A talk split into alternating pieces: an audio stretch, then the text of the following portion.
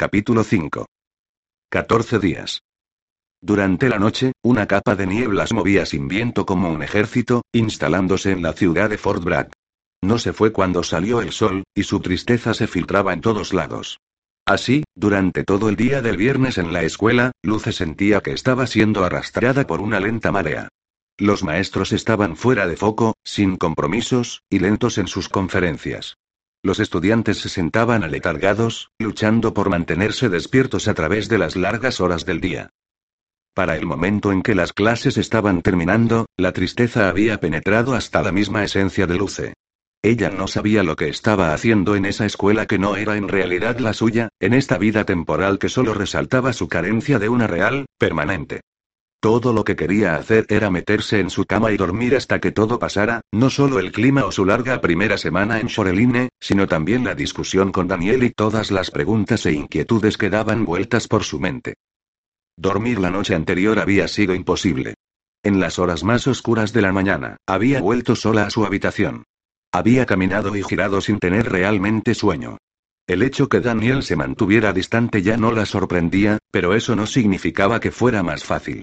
¿Y esa orden insultante que le había dado de permanecer dentro del perímetro de la escuela? ¿En qué época estaban? ¿En el siglo XIX? Se le cruzó por la cabeza que tal vez Daniel le había hablado así hace siglos, pero al igual que Jane o Elizabeth Bennet II Luce estaba segura de que a ninguna versión anterior de ella misma le habría gustado eso. Y ciertamente no le gustaba ahora. Aún estaba enojada y perturbada después de clases, moviéndose a través de la niebla hacia los dormitorios. Sus ojos estaban nublados y ella estaba prácticamente sonámbula en el momento en el abrió la puerta de su habitación. Tambaleándose en el cuarto oscuro y vacío, casi no vio el sobre que alguien había deslizado por debajo de su puerta. Querida Luce, hay algo que he esperado demasiado tiempo para decirte. ¿Puedes encontrarte conmigo en la Cuidad, cerca de Noyo Point, a eso de las seis de esta noche? El autobús N5 pasa a un cuarto de milla al sur de Shoreline, por la autopista 1. Utiliza este pase de autobús. Estaré esperándote cerca del acantilado norte. No puedo esperar a verte. Con amor, Daniel. Sacudiendo el sobre, Luce sintió un pequeño papel en el interior. Sacó una delgada tarjeta azul y blanca, un billete de autobús con el número 5 impreso en la parte delantera y un improvisado mapa de Fort Bragg dibujado en la parte de atrás. Eso era todo. No había nada más. Luce no podía entenderlo. No decía nada acerca de lo que pasó en la playa. Ninguna indicación de que Daniel entendía lo errático que era prácticamente desvanecerse una noche, y esperar a que ella fuera a su encuentro al día siguiente. No había disculpas de ningún tipo. Era extraño. Daniel podía aparecer en cualquier lugar en cualquier momento. Él solía ser ajeno a las realidades logísticas que los seres humanos tenían que soportar. La carta se sentía fría y rígida en sus manos. Su lado más temerario tenía ganas de pretender que nunca la había recibido. Estaba cansada de discutir con Daniel, cansada de que él no le confiara los detalles. Por el estúpido lado enamorado de Luces se preguntaba si no estaba siendo demasiado dura con él. ¿Por qué su relación valía la pena el esfuerzo? Ella intentó recordar cómo sus ojos habían brillado y cómo su voz había sonado cuando le contó esa historia acerca del tiempo que habían pasado juntos en California durante la fiebre del oro. La forma en que la había visto a través de la ventana y se había enamorado de ella por milésima vez. Esa era la imagen que se llevó con ella pocos minutos después, mientras caminaba a través del largo camino hacia la puerta principal de Shoreline, hacia la parada donde podría tomar el autobús que la llevaría hasta Daniel. Una imagen de sus suplicantes ojos violetas arrolló su corazón mientras esperaba de pie bajo un húmedo cielo gris. Observaba los coches incoloros materializarse en la niebla, pasando rápidamente por las curvas cerradas sin barandillas de la autopista 1, y desapareciendo de nuevo. Cuando se giró para mirar el formidable campus de Shoreline en la distancia, recordó las palabras de Jasmine en la fiesta. Siempre que nos quedemos bajo la sombrilla de su vigilancia, podemos hacer casi todo lo que nos plazca. Luce estaba saliendo de debajo de la sombrilla, pero, ¿dónde estaba el daño? Ella no era realmente una estudiante allí, de todos modos, ver a Daniel de nuevo valía el riesgo de ser atrapada. Unos minutos después de la media hora, el autobús número 5 se detuvo en la parada. El autobús era viejo, gris y destartalado, al igual que el chofer que hizo palanca al abrir la puerta para permitirle subir a Luce. Ella tomó un asiento vacío cerca de la parte delantera. El autobús olía a telas de araña, o a un ático rara vez utilizado. Tuvo que aferrarse al barato cojín del asiento de cuero sintético mientras el autobús salía disparado alrededor de las curvas a 50 millas por hora, como si a unos pocos centímetros más allá del camino, el acantilado no cayera una mira directo hacia el irregular océano gris. Para el momento en que llegaron a la ciudad, estaba lloviendo, una constante llovizna lateada apenas por debajo de un aguacero real. La mayoría de los negocios en la calle principal ya estaban cerrados, y la ciudad se veía húmeda y un poco desolada.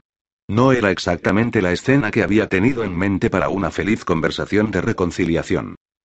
Al bajar del autobús, Luce sacó la gorra de esquí de su mochila y se la jaló encima de la cabeza. Podía sentir el frío de la lluvia en su nariz y en sus dedos. Divisó un doblado letrero verde de metal y siguió su flecha hacia Boyo Point. El punto era una península ancha, sin el exuberante verde del terreno del campus de Shoreline, sino con una mezcla de hierba desigual y costras húmedas de arena gris. Los árboles mermaban aquí, con hojas despojadas por el irregular viento marino. Había un solitario banco en un trozo de barro en el borde final, a unos 100 metros de la carretera. Allí debe haber sido donde quería Daniel que se encontraran. Pero desde donde estaba, Luce podía ver que él todavía no estaba allí. Miró su reloj. Ella había llegado cinco minutos tarde. Daniel nunca llegaba tarde. La lluvia parecía asentarse en las puntas de sus cabellos en lugar de empaparlo como por lo general lo hacía. Ni siquiera la madre naturaleza sabía qué hacer con una luce teñida de rubio. No tenía ganas de esperar a Daniel en la intemperie. Había una hilera de tiendas en la calle principal. Luce fue a pasar el rato allí, parándose en un porche de madera bajo un toldo de metal oxidado. Los peces de Fred, decía el letrero con descoloridas letras azules en la tienda cerrada. Fort Bragg no era pintoresco como Mendocino, la ciudad donde ella y Daniel se habían detenido antes de que él la hubiera llevado volando hasta la costa. Era más industrial, un pueblo pesquero realmente antiguo con muelles podridos, asentado en la entrada de una curva donde la tierra se estrechaba paulatinamente hacia el agua. Mientras Luce esperaba, un bote lleno de pescadores llegaban a tierra. Ella observó la delgadísima línea de hombres, entumecidos en sus empapados impermeables, subir las rocosas escaleras desde los muelles debajo. Cuando llegaron al nivel de la calle, caminaron solos o en grupos silenciosos, pasando junto al banco vacío y los tristes árboles ladeados, más allá de las calladas entradas de las tiendas hasta un estacionamiento de grava en el borde sur de Moyo Point.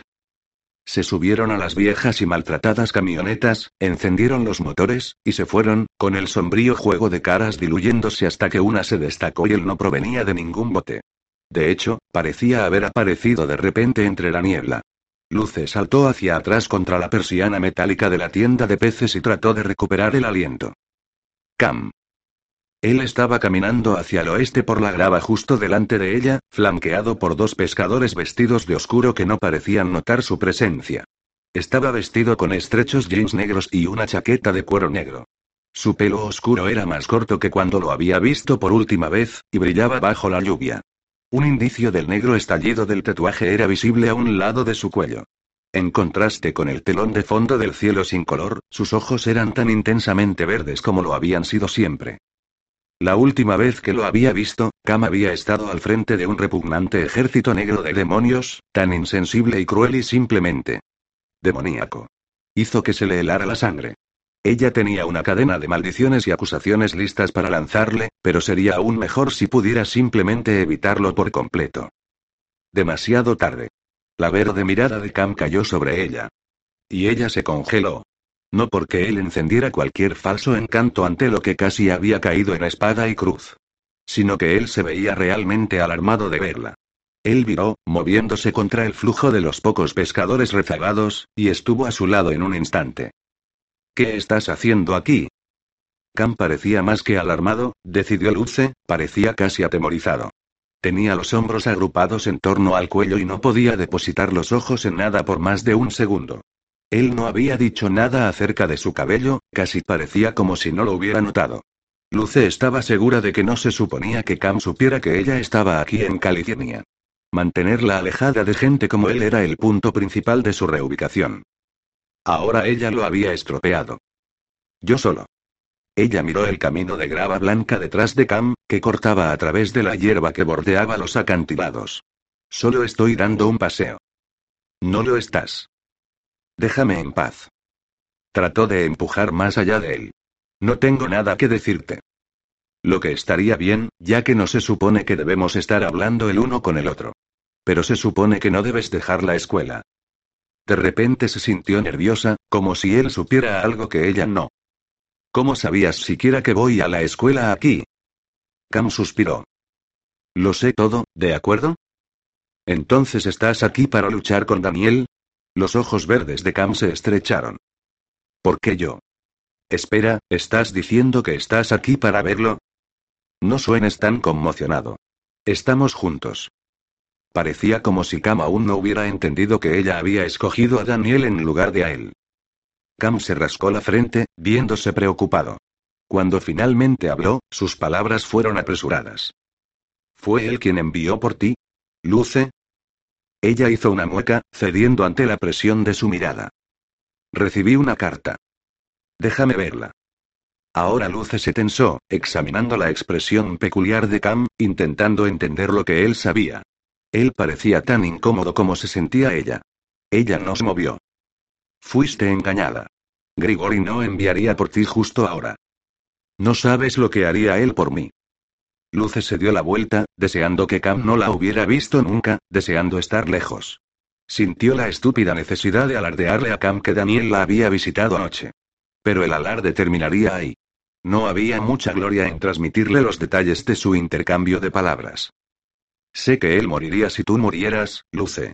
Si quieres vivir un día más, es mejor que me muestres la carta.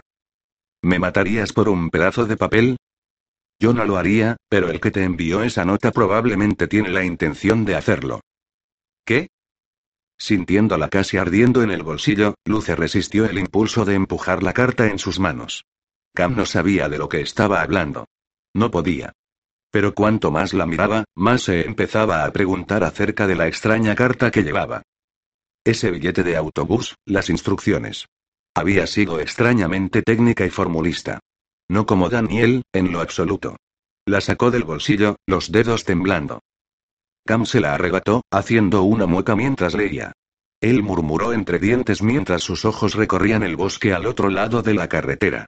Luce miró a su alrededor también, pero no pudo ver nada sospechoso acerca de los pocos pescadores que quedaban cargando su equipo en camiones oxidados. Vamos, dijo finalmente él, agarrándola por el codo. Ya pasó la hora para regresarte a la escuela. Ella se apartó. No voy a ningún lugar contigo. Te odio. ¿Qué estás haciendo siquiera aquí? Él la rodeó en círculo. Estoy cazando. Ella lo evaluó, tratando de no demostrar que todavía la ponía nerviosa. Un Cam delgado, vestido de punk rock, desarmado. ¿En serio? Ella ladeó la cabeza, ¿cazar qué? Cam miró más allá de ella, hacia el ocaso que barría el bosque. Él asintió una vez. Ella. Luce estiró el cuello para ver de quién o de qué estaba hablando Cam, pero antes de poder ver algo, él la empujó bruscamente. Hubo un extraño resoplido de aire, y algo plateado pasó rápidamente delante de su cara. Al suelo. Gritó Cam, presionando fuertemente los hombros de Luce. Ella se hundió en el suelo del porche, sintiendo el peso de él encima, oliendo el polvo en los tablones de madera. Sal de encima de mí. Gritó. Mientras se retorcía con asco y sentía el frío miedo presionándola. Quienquiera que estuviera afuera, tenía que ser realmente malo. De lo contrario no habría estado nunca en una situación en la que Cam fuera quien la protegía. Un momento después, Cam salió disparado por el vacío estacionamiento. Estaba corriendo hacia una chica. Una chica muy bonita, más o menos de la edad de Luce, vestida con una larga capa marrón. Tenía rasgos delicados y cabello blanco rubio alzado en una cola de caballo, pero había algo extraño en sus ojos. Tenían una expresión vacía que, incluso desde esta distancia, dejó a Luce rígida por el miedo. Había más, la chica estaba armada. Ella sostenía un arco de plata y estaba posicionando una flecha a toda prisa. Cam aceleró hacia adelante, con los pies crujiendo en la grava mientras movía en línea recta hacia la chica, cuyo extraño arco de plata brillaba incluso en la niebla. Como si no fuera de esta tierra. Apartando los ojos de la lunática chica con la flecha, Luce giró de rodillas y escaneó el estacionamiento para ver si alguien más sentía tanto pánico como ella. Pero el lugar estaba vacío, inquietantemente tranquilo.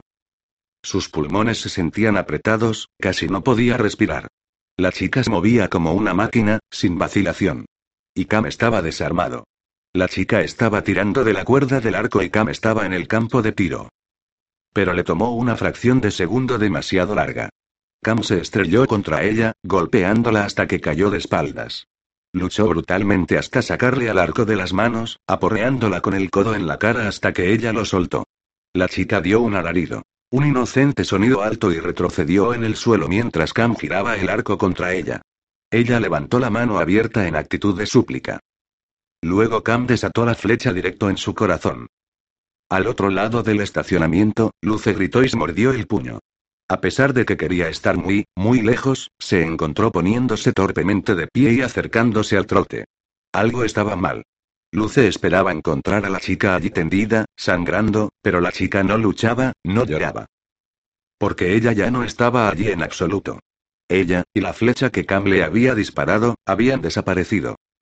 Cam recorrió el estacionamiento, agarrando las flechas que la arquera había derramado, como si fuera la tarea más urgente que hubiera realizado alguna vez. Luce se agachó donde la chica había caído. Pasó el dedo por la áspera grava, desconcertada y más aterrada de lo que había estado un momento antes. No había ninguna señal de que alguien hubiera estado allí alguna vez. Cam regresó al lado de Luce con tres flechas en una mano y el arco de plata en la otra. Instintivamente, Luce estiró la mano para tocar una. Nunca había visto nada igual. Por alguna razón, la recorrió una onda de extraña fascinación. Se le puso la piel de gallina. Su cabeza negaba. Cam jaló las flechas lejos. No lo hagas. Son mortales. No parecían mortales. De hecho, las flechas ni siquiera tenían punta. No eran más que palos de plata que terminaban en un extremo plano. Y sin embargo, una había hecho desaparecer a esa chica. Luce parpadeó un par de veces. ¿Qué acaba de suceder, Cam? Su voz se sentía pesada, ¿quién era ella? Era una desterrada. Cam no la miraba. Estaba obsesionado con el arco de plata en sus manos. Una que... La peor clase de ángel. Se puso del lado de Satanás durante la revuelta, pero en realidad no puso los pies en el mundo subterráneo. ¿Por qué no? Ya conoces esa clase. Igual que las chicas que quieren ser invitadas a la fiesta pero que en realidad no piensan aparecer. Él hizo una mueca. Tan pronto como terminó la batalla, trataron de dar marcha atrás al cielo, pero ya era demasiado tarde. Solo tienes una oportunidad con esas nubes. Miró a Luce. La mayoría de nosotros, de todos modos. Así que, si no están con el cielo. Ella aún se estaba acostumbrando a hablar en concreto sobre estos temas, ¿están con el infierno? Difícilmente. Aunque recuerdo cuando vinieron gateando de regreso. Cam se rió de forma siniestra. Por lo general tomamos casi a cualquier persona que podamos conseguir, pero aún Satanás tiene sus límites. Él los expulsa permanentemente, los enceguece para agregar heridas al insulto. Pero esa chica no era ciega, susurró Luce, recordando la forma en que su arco había seguido a Cam en cada movimiento. La única razón por la que no le había atinado era porque él se había movido tan rápido. Y aún así, Luce había sabido que había algo fuera de lugar en esa chica.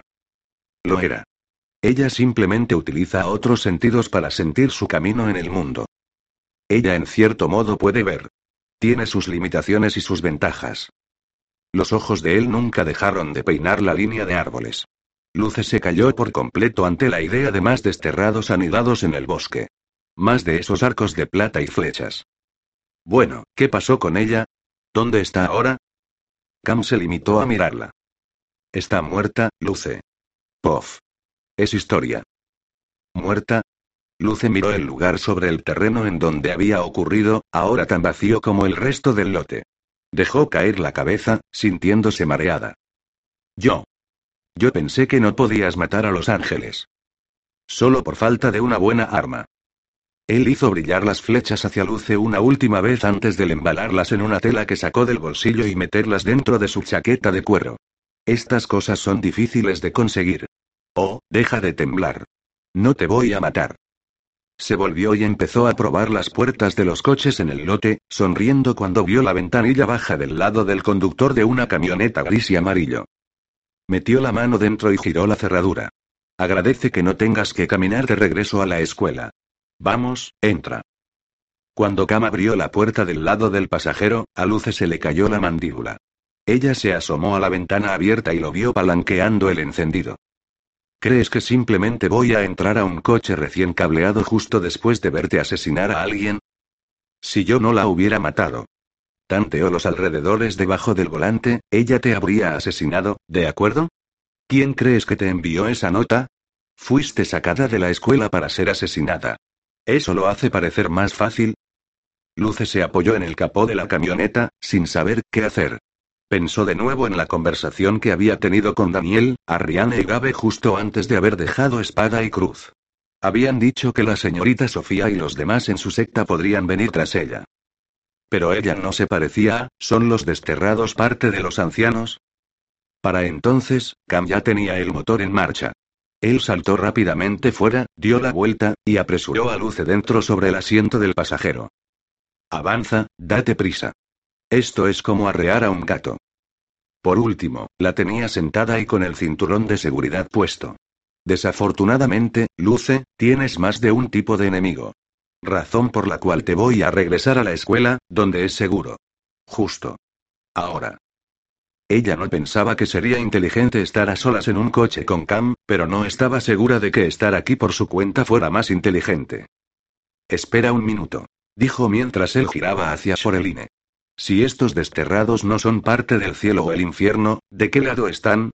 Los desterrados son una repugnante sombra gris. En caso de que no te hayas dado cuenta, hay peores cosas allí afuera que yo.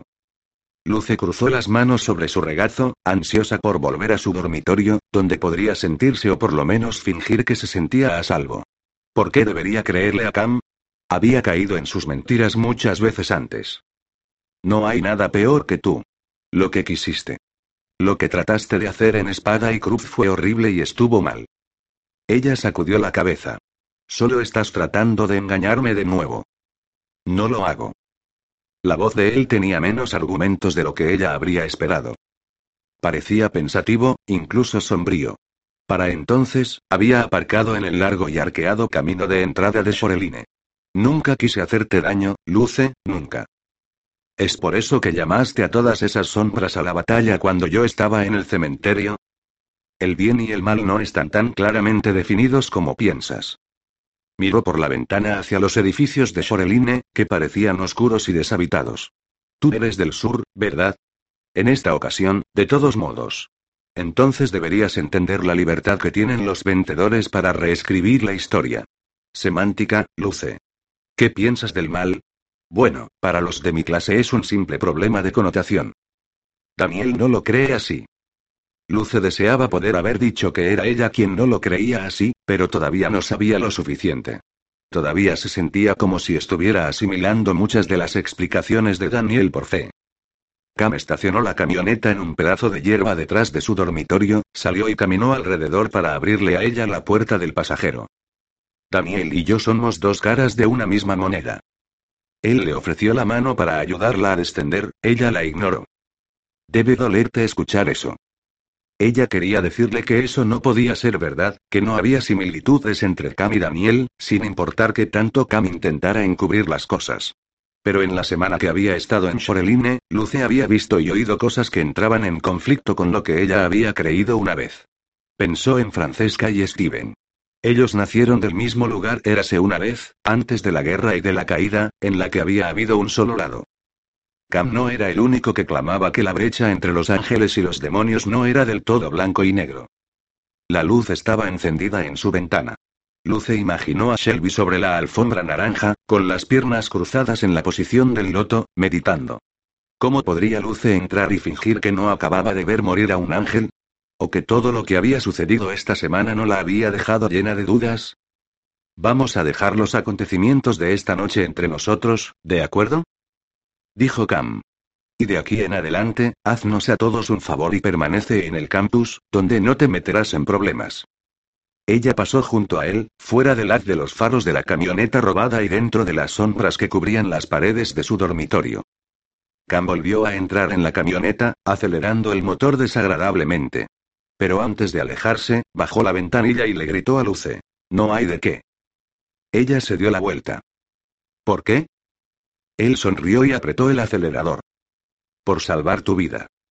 Capítulo 6. Trece días. Es aquí cantaba en alto una voz delante de la puerta de Luce a la mañana siguiente. Alguien estaba golpeando, ya está aquí. Los golpes se hicieron más insistentes. Luce no sabía qué hora era, pero era demasiado temprano para todas las risas que se oían al otro lado de la puerta. Tus amigos, dijo Shelby desde la litera de arriba. Luce gimió y se deslizó fuera de la cama. Ella miró a Shelby, quien estaba apoyada sobre su estómago desde la litera de arriba, ya vestida con vaqueros y una camiseta roja hinchada, haciendo el crucigrama del sábado. ¿Alguna vez duermes? murmuró Luce, alcanzando en su armario de un tirón el manto púrpura que su madre había cosido para su cumpleaños número 13. Ella apretó la cara contra la mirilla y vio las caras sonrientes de Dawn y Jasmine. Ellas estaban con bufandas brillantes y orejeras. Jasmine traía un portavasos con cuatro cafés y Dawn traía una gran bolsa de papel marrón en la mano, volvieron a llamar. ¿Las vas a llevar lejos de aquí o debo llamar a la seguridad del campus? preguntó Shelby. Haciendo caso omiso de ella, Luce abrió la puerta y las dos niñas pasaron junto a ella a la habitación, hablando a millas por minuto. Ya era hora.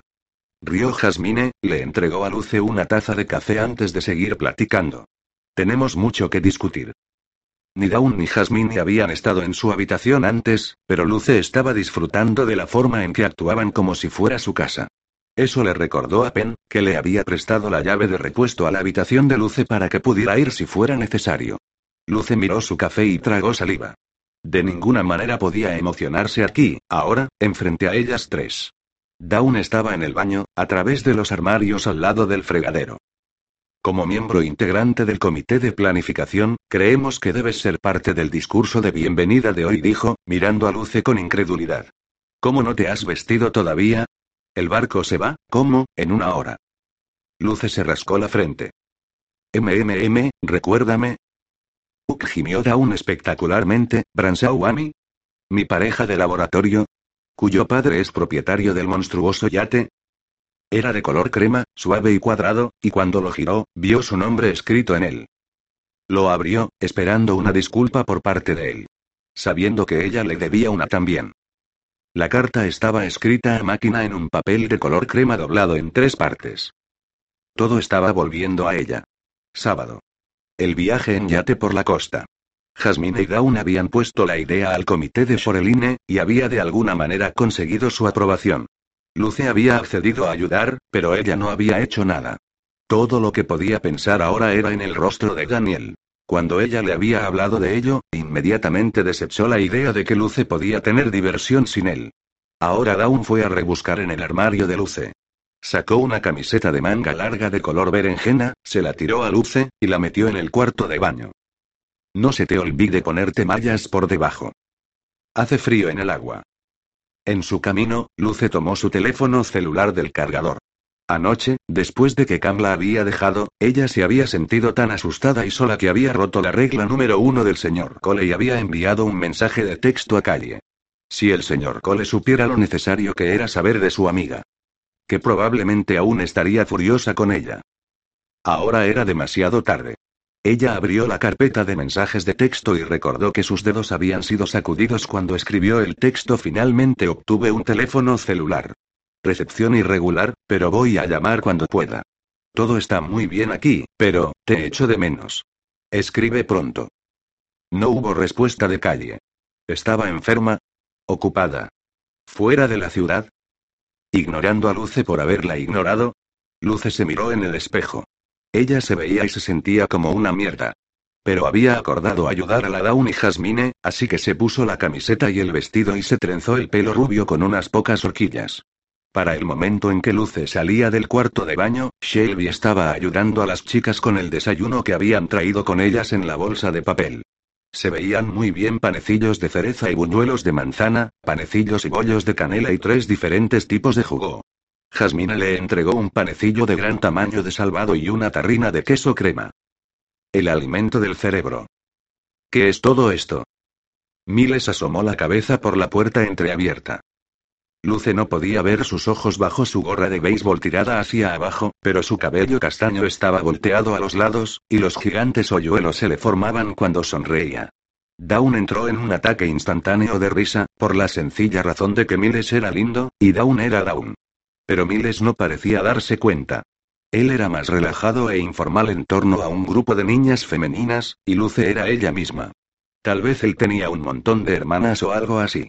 No era como algunos de los otros niños en Shoreline, a quienes ser popular les parecía importante.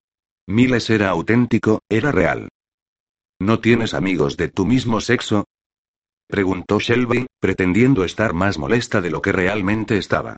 Ahora que conocía a su compañera de habitación un poco mejor, Luce estaba empezando a encontrar el humor abrasivo de Shelby casi encantador.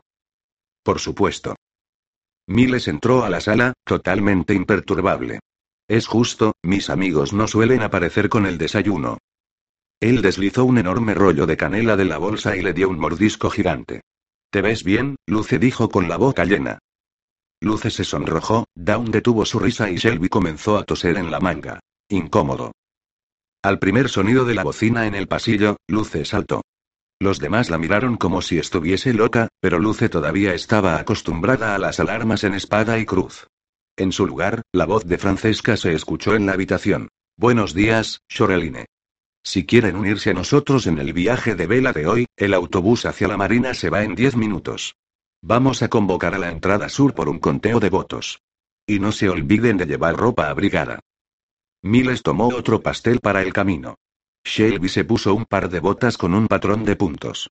Jasmine apretó la banda de sus orejeras rosadas y se encogió de hombros hacia Luce. Hasta ahí llegó la planificación. Tendremos que mandar a volar la dirección de bienvenida. Siéntate junto a nosotras en el autobús, instruyó Dawn. Nosotras marcaremos en el mapa todo el camino hasta Noyo Point. Noyo Point. Luce tuvo que forzarse a tragar un bocado de panecillo de salvado. La expresión muerta en el rostro de la chica desterrada, incluso mientras estaba viva. El horrible viaje a casa con Cam el recuerdo le puso la piel de gallina a Luce. No ayudaba que Cam le hubiera restregado en la cara el hecho de que salvó su vida. Justo después de que le dijera que no saliera del campus otra vez. Una cosa tan extraña para decir.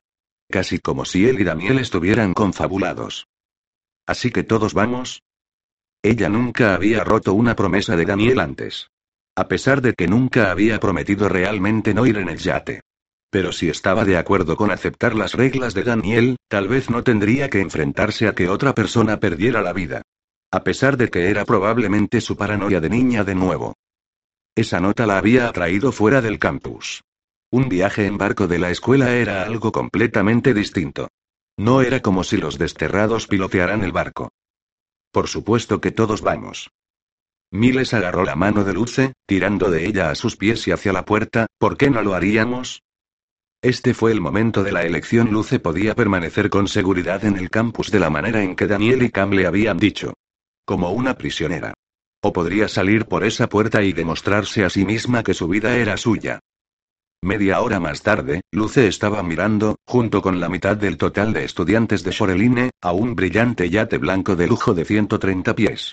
Hasta en Shoreline el aire había sido más puro, pero en el agua, en la marina adyacente a los muelles, había todavía una fina niebla de fieltro de sobra del día anterior. Cuando Francesca bajó del autobús, ella murmuró, ya es suficiente y levantó la palma de la mano en el aire. Muy casual, como si estuviera haciendo a un lado las cortinas de una ventana, literalmente, la niebla se separó con sus dedos, abriéndose un camino de cielo despejado directamente sobre el barco reluciente. Lo hizo tan sutilmente, que ninguno de los estudiantes no nepilimo maestros podría decir que cualquier otra cosa que no fuera la naturaleza estaba trabajando. Pero Luce boqueó, no estaba segura de que acababa de ver lo que ella pensaba que había visto hasta que Dawn empezó a aplaudir muy silenciosamente. Impresionante, como siempre. Francesca sonrió ligeramente. Sí, eso es mejor, ¿no? Luce empezaba a notar todos los pequeños detalles que podrían haber sido obra de un ángel. El viaje en autobús fletado había sido mucho más suave que el autobús público que había tomado bajo la lluvia el día anterior. Los escaparates parecían frescos, como si toda la ciudad hubiera recibido una nueva capa de pintura. Los estudiantes estaban en fila para embarcar en el yate, que estaba deslumbrante en el camino deslumbrante donde las cosas eran muy caras. Su perfil liso y curvo como una concha marina, y cada uno de sus tres niveles tenía su propia cubierta amplia de blanco. De donde entraron en la cubierta de proa, Luce podía ver a través de los enormes ventanales en tres cabinas afelpadamente proporcionadas. Ella siguió a Miles en la cabina en el segundo nivel del yate. Las paredes eran de un gris oscuro tranquilo, con bancos largos en blanco y negro, y blancas paredes curvas. Una media docena de estudiantes ya se habían arrojado en los bancos tapizados y fueron recogiendo la gran cantidad de alimentos que cubría las mesas del centro. En el bar, Miles se abrió una lata de Coca-Cola, la dividió entre dos vasos de plástico, y le entregó uno a Luce. Así que el demonio le dice al ángel, ¿demandarme? ¿Dónde crees que vas a tener que ir a encontrar un abogado? Él le dio un codazo, ¿lo tienes? Los abogados vienen supuestamente todos de él. Un chiste. Su mente había estado en otro lugar y ella había pasado por alto el hecho de que Miles había estado contando una broma.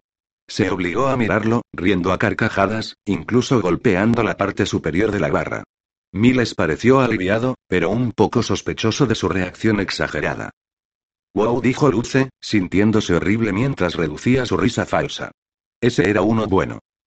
A su izquierda, Lilith, la alta trilliza que Luce había encontrado en el primer día de clases, se detuvo de morder una tártara de atún en su camino a la boca. ¿Qué clase de broma mestiza es esa? Ella estaba frunciendo el ceño, sobre todo a Luce, sus labios brillantes situados en un gruñido, ¿en realidad crees que eso es gracioso? ¿Alguna vez has estado en el infierno? No es cosa de risa. Lo esperamos de miles, pero yo pensé que tú tenías mejor gusto. Luce se quedó desconcertada. No me di cuenta que era una cuestión de gusto, dijo. En ese caso, definitivamente estoy pegada a miles. SHHHH. Las manos de Francesca de repente estaban tanto en los hombros de Luce como los de Lilith. De lo que sea que se trate, recuerden estás en un barco con 73 estudiantes no nepilim. La palabra del día es la discreción. Esa era todavía una de las partes más extrañas acerca de Shoreline, que a Luce le preocupaba. Todo el tiempo que pasaban con los niños regulares en la escuela, pretendiendo que no estaban haciendo lo que fuera que en realidad estaban haciendo los Nepilim. Luce aún quería hablar con Francesca sobre las anunciadoras, acerca de lo que había hecho a principios de esa semana en el bosque. Francesca se alejaba y Shelby empujó a un lado a Luce y Miles. Exactamente cuán discreta crees que necesito ser mientras 73 remolinos no Nepilim realizan los aseos de la cabina? Eres mala. Luce se echó a reír, y luego dio un respingo cuando Shelby le tendió su plato. Mira quién comparte, dijo Luce. Y se llama a sí misma una hija única. Shelby tiró la placa posterior después de que Luce le había alcanzado una aceituna. Sí, bueno, no te acostumbres a ello ni nada. Cuando el motor aceleró bajo sus pies, la barcada del conjunto de estudiantes vitoreó. Luce prefirió momentos como este en Shoreline, cuando en realidad no podría decir quién era Nepilim y quién no. Una fila de niñas desafiaron el frío afuera, riendo con el pelo volando por el viento. Algunos de los chicos de su clase de historia estaban haciendo un juego de póker, juntos, en una esquina de la cabina principal. Esa mesa era donde Luce habría esperado encontrar a Roland, pero estaba visiblemente ausente. Cerca de la barra, Jasmine estaba tomando fotos de toda la escena, mientras que Dawn indicaba a Luce, imitando con una pluma y papel en el aire que todavía tenía que escribir su discurso. Luce se dirigía más a unirse a ellos cuando, por el rabillo del ojo, vio a Steven por las ventanas. Él estaba solo, apoyado en la barandilla en un abrigo negro largo, un sombrero tapando su pelo. Todavía la ponía nerviosa pensar en él como un demonio, sobre todo porque a ella realmente le gustaba, o al menos lo que sabía de él. Su relación con Francesca la confundía aún más. Eran como una unidad, le recordó lo que Cam había dicho la noche anterior acerca de que él y Daniel no eran del todo diferentes. La comparación todavía la molestaba cuando ella abrió la puerta de vidrio polarizado y salió a la cubierta. Todo lo que podía ver en el lado oeste de la embarcación era el infinito azul del cielo despejado sobre el azul de mar. El agua estaba en calma, pero un fuerte viento arrancó a los lados del barco. Luce tuvo que aferrarse a la barandilla, entrecerrando los ojos en la luz brillante del sol, protegiéndose los ojos con la mano mientras se acercaba a Steven. No vio a Francesca en ningún lugar. Hola, Luce. Él sonrió a ella y tomó su sombrero cuando llegó a la barandilla. Su rostro estaba moreno para noviembre, ¿cómo va todo? Esa es una buena pregunta, dijo. ¿Te has sentido abrumada esta semana? ¿Nuestra demostración con la anunciadora no te trastornó demasiado? Ya sabes, bajó la voz, nunca hemos enseñado eso antes. ¿Trastornarme? No. Me gustó, dijo Luce rápidamente. Quiero decir, era difícil de ver. Pero también es fascinante. He querido hablar de ello con alguien. Con los ojos Steven en ella, se acordó de la conversación que había escuchado de sus dos maestros con Roland. ¿Cómo había sido Steven, no Francesca, quien había sido más abierto a la inclusión de anunciadoras en el plan de estudios? Quiero aprender todo sobre ellas. ¿Todo sobre ellas? Steven inclinó la cabeza, tomando el sol en su piel ya dorada. Eso podría tomar un tiempo. Hay miles de millones de anunciadoras, una para casi todos los momentos de la historia. El campo es interminable. La mayoría de nosotros ni siquiera sabe por dónde empezar. ¿Es por eso que no las han enseñado antes? Es polémico, dijo Steven. Hay ángeles que creen que las anunciadoras no tienen ningún valor. O que las cosas malas que a menudo se anuncian son mayores que las buenas. Ellos llaman a los defensores como yo ratas de paquete histórico, demasiado obsesionados con el pasado para prestar atención a los pecados del presente. Pero eso es como decir, que el pasado no tiene ningún valor. Si eso fuera cierto, significaría que todas las vidas anteriores de Luce no sumaban nada, que su historia con Daniel también fue inútil. Así que todo lo que importaba era lo que ella sabía de Daniel en esta vida. ¿Y sería realmente suficiente? No, no lo era. Tenía que creer que hubo más de lo que sentía por Daniel un recurso valioso a lo largo de la historia, algo más grande que un par de noches de besos felices y un par de noches más de discutir. Porque si el pasado no tenía ningún valor, en realidad era todo lo que tenían. A juzgar por la expresión de tu cara, dijo Steven, parece como si tuviera a otro de mi lado. Espero que no estés llenando la cabeza de luce con cualquiera de tus inmundicias diabólicas. Apareció Francesca detrás de ellos. Tenía las manos en las caderas y una mueca en su rostro. Hasta que comenzó a reírse, Luce no tenía ni idea de que estaba bromeando. Estábamos hablando de las sombras, quiero decir, las anunciadoras, dijo Luce. Steven me acaba de decir que piensa que hay miles de millones de ellos. Steven también piensa que no necesita llamar a un fontanero cuando el inodoro se desborda. Francesca sonrió con gusto, pero había una corriente oculta en su voz que hizo a Luce sentirse avergonzada, como si hubiera hablado también con valentía. ¿Quieres dar testimonio de más escenas horribles como la que hemos examinado en clase el otro día? No, eso no es lo que quería decir.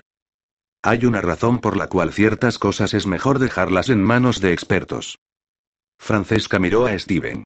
Me temo que, como un inodoro desbordado, las anunciadoras como una ventana al pasado son solo una de esas cosas. Por supuesto que entiendo por qué, en particular, podrían estar interesados en ellos, dijo Steven, llamando la atención completa de Luce. Así que Steven lo entendía.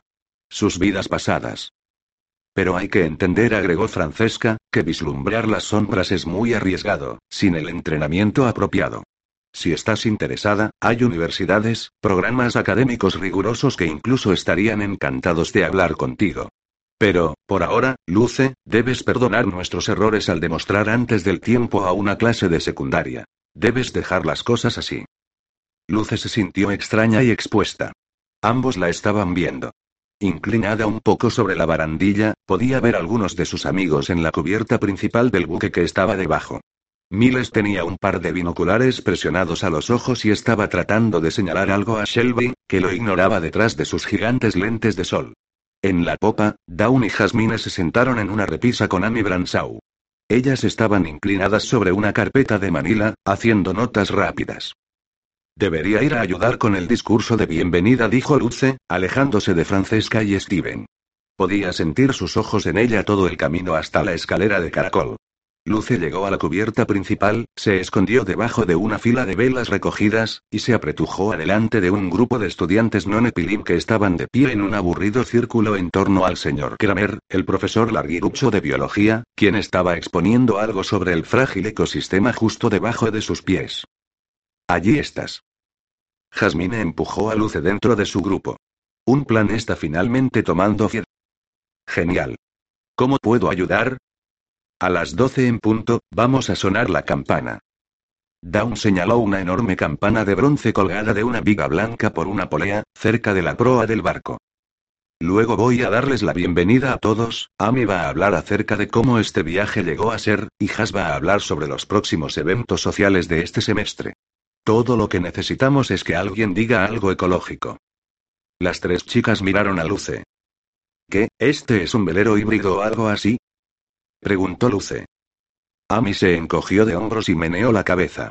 La cara de Dawn se iluminó con una idea. ¿Podrías decir algo como que estar aquí nos hace a todos más ecologistas porque el que vive más cerca de la naturaleza actúa más cerca de la naturaleza? ¿Eres buena escribiendo poemas? Preguntó Jasmine. Podrías tratar de hacerlo, ¿sabes? Por diversión. Culpable de evadir cualquier responsabilidad real, Luce sintió la necesidad de ser obediente. Poesía ambiental dijo, pensando que en la única cosa que ella era peor que poesía y biología marina era hablar en público. Claro. Puedo hacerlo. Ok, uff. Down limpió su frente. Bien, entonces esta es mi visión. Ella se subió en la repisa a donde había estado sentada y comenzó a hacer una lista de cosas con los dedos que Luce sabía debía prestar atención. ¿No sería grandioso si nos alineamos desde los más bajos hasta los más altos? Especialmente desde que, en muy poco tiempo, estaba programada para decir algo inteligente, y cadencioso, sobre el medio ambiente frente a un centenar de sus compañeros de clase. Pero su mente todavía estaba nublada de esa bizarra conversación con Francesca y Steven. Deja a los anunciadores a los expertos. Si Steven estaba en lo cierto, y realmente había un anunciador en cada momento de la historia, bueno, era como decirle a ella que les dejara todo el pasado a los expertos. Luce no estaba tratando de requerir conocimiento sobre Sodoma y Gomorra, era su propio pasado, el de ella y Daniel, el que le interesaba. Y si alguien tenía que ser un experto en eso, Luce se imaginaba que tenía que ser ella. Pero Steven lo había dicho él mismo, había un trillón de sombras allí afuera.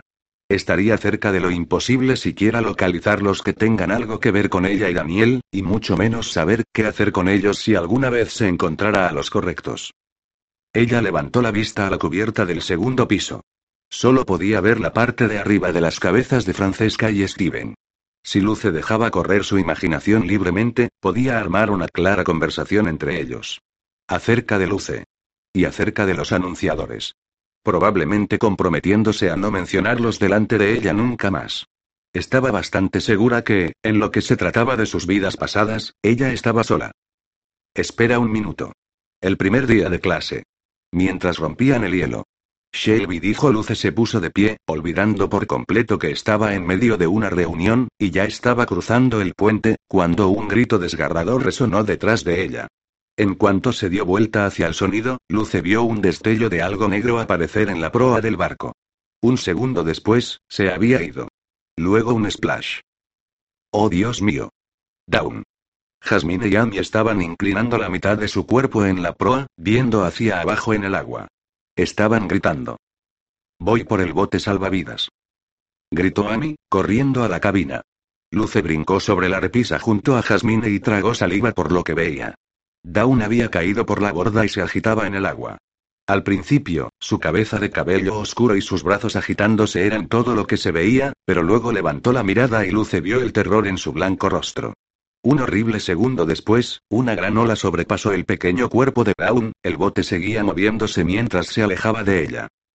Las chicas temblaban, esperando que volviera a emerger. ¿Qué pasó?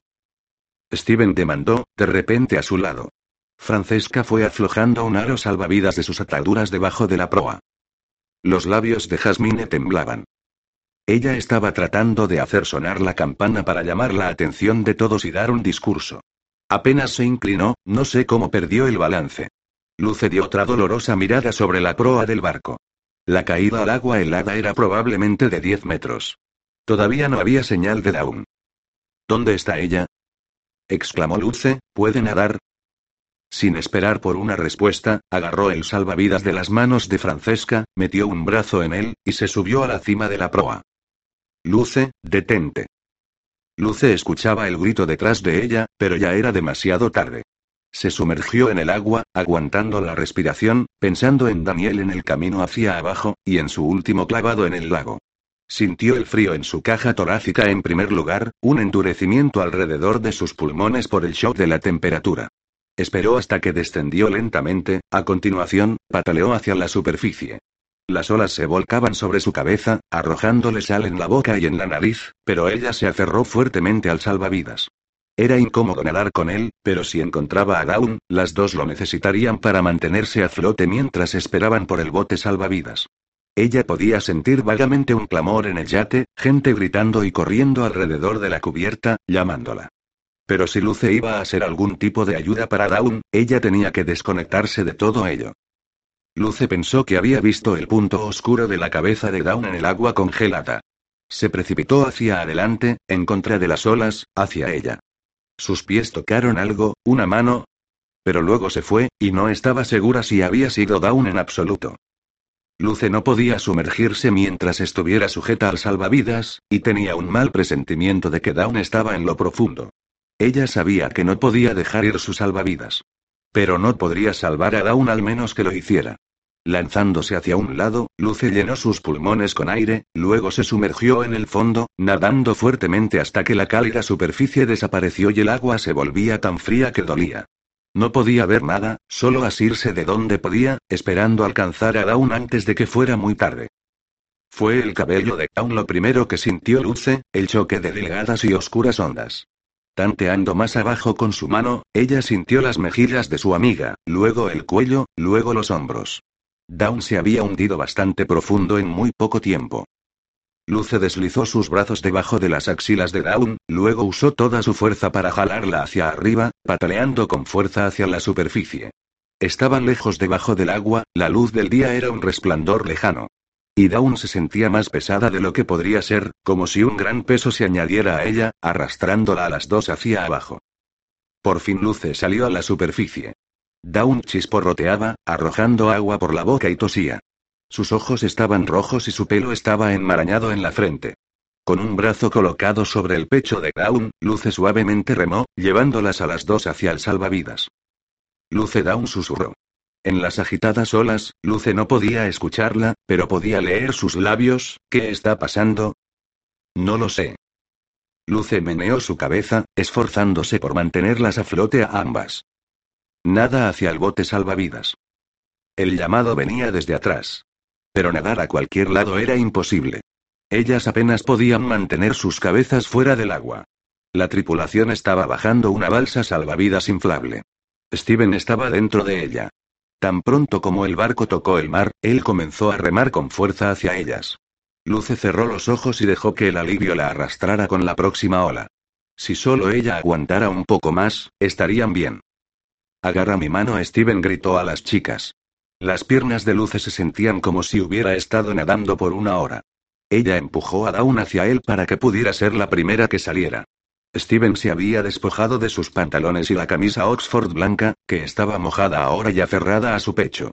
Sus musculosos brazos eran enormes cuando alcanzó a Dawn. Tenía la cara roja por el esfuerzo, gruñó y la lanzó en brazos. Cuando Dawn estaba sobre la borda, lo suficiente para que ella no cayera de nuevo, Steven se volvió y rápidamente se apoderó de los brazos de Luce. Se sentía sin peso, prácticamente elevada fuera del agua con su ayuda. Solo cuando sintió que su cuerpo se deslizaba el resto del camino en la balsa fue cuando se dio cuenta de lo empapada y congelada que estaba. Excepto donde los dedos de Steven debían estar. Allí las gotas de agua de su piel estaban hirviendo. Ella se sentó, moviéndose para ayudar a Steven a terminar de empujar a la temblorosa Dawn dentro de la balsa. Exhausta, Dawn apenas podía arrastrarse hacia arriba. Luce y Steven tomaron cada uno un brazo y la levantaron. Estaba casi dentro del bote cuando Luce sintió una sacudida terrible que tiró a Dawn nuevamente al agua. Los ojos oscuros de Dawn sobresalían, y gritaba mientras se deslizaba hacia atrás. Luce no estaba preparada, Dawn se resbaló, y Luce se cayó contra un lado de la balsa. Agárrate. Steven sostuvo a Dawn de la cintura justo a tiempo. Se puso de pie, casi volcando la balsa. En cuanto se enderezó para sacar a Dawn del agua, Luce vio el breve destello de oro que se extendía desde su espalda. Sus alas. La forma en que sobresalían de inmediato, en el momento en que Steven necesitaba la mayor fuerza, parecía pasar casi contra su voluntad. Eran brillantes, la clase de color de las joyas caras. Luce las había visto solo por detrás de vitrinas en las tiendas de departamento. Ellas no eran como las alas de Daniel. Las de Daniel eran cálidas y acogedoras, magníficas y atractivas. Las de Steven eran toscas e intimidantes, dentadas y aterradoras. Steven gruñó, los músculos en sus brazos se tensaron, y sus alas batieron una sola vez, dándole el suficiente impulso para elevar a Dawn fuera del agua. Las alas se expandieron lo suficiente para planear con luce contra el otro lado de la balsa. Tan pronto como Dawn estuvo a salvo, los pies de Steven aterrizaron de nuevo en el suelo de la balsa. Sus alas inmediatamente se deslizaron en su piel. Salieron dos pequeños desgarros en la espalda de la camisa que vestía, la única prueba que lo que Luce había visto había sido real. Tenía la cara lavada y sus manos temblaban. Los tres se derrumbaron dentro de la balsa. Dawn no se había dado cuenta de nada, y Luce se preguntó si alguien más lo había visto. Steven miró a Luce como si la viera desnuda. Ella quería decirle que había sido sorprendente ver sus alas, que no lo había sabido hasta entonces, que incluso el lado oscuro de los ángeles caídos podría ser tan impresionante. Ella buscó hacia Dawn, en parte esperando ver sangre en algún lugar de su piel. Realmente sentía como si algo la hubiera llevado en sus mandíbulas. Pero no había ninguna señal de herida alguna. ¿Estás bien? Susurró Luce finalmente. Dawn negó con la cabeza, enviando gotitas de agua volando desde su cabello. Puedo nadar, Luce. Soy una buena nadadora, algo me había algo. ¿Está todavía allí? Terminó Steven, recogiendo la pala y acarreando de nuevo hacia el yate. ¿Qué sentiste? Preguntó Luce. Un tiburón no. Dawn se estremeció. Manos. ¿Manos? Luce ladró Steven. Se volvió hacia él, parecía un ser diferente del que le había estado hablando minutos antes en la cubierta. Había una dureza en sus ojos que nunca había visto antes. Lo que hiciste fue. Se interrumpió. Su rostro goteante parecía salvaje. Luce contuvo la respiración, esperando. Imprudente. Estúpido. Peligroso. Muy valiente, dijo finalmente, las mejillas y la frente volvieron a su expresión habitual. Luce exhaló, teniendo un momento difícil incluso para encontrar su voz para decir, gracias. Ella no podía quitar sus ojos de las piernas temblorosas de Dawn. Y el aumento de marcas finas de color rojo que aparecían alrededor de los tobillos. Marcas que parecía habían sido dejadas por Degos. Estoy seguro de que las niñas tienen miedo, dijo Steven en voz baja. Pero no hay razón para que haya una histeria general en toda la escuela. Permíteme tener una charla con Francesca. Hasta que sepas de mí ni una palabra de esto a nadie más. Down. La niña asintió con la cabeza, luciendo aterrorizada. ¿Luce? Su rostro se contrajo. No estaba segura de mantener este secreto. Dawn casi había muerto. Luce. Steven se apoderó de su hombro, se quitó las gafas de marco cuadrado, y miró fijamente los ojos color avellana de Luce con sus propios ojos marrones oscuros. A medida que la balsa salvavidas se izaba hasta la cubierta principal, donde esperaba el resto de la escuela, su aliento era caliente en su oreja. Ni una palabra. A nadie. Es por tu propia protección.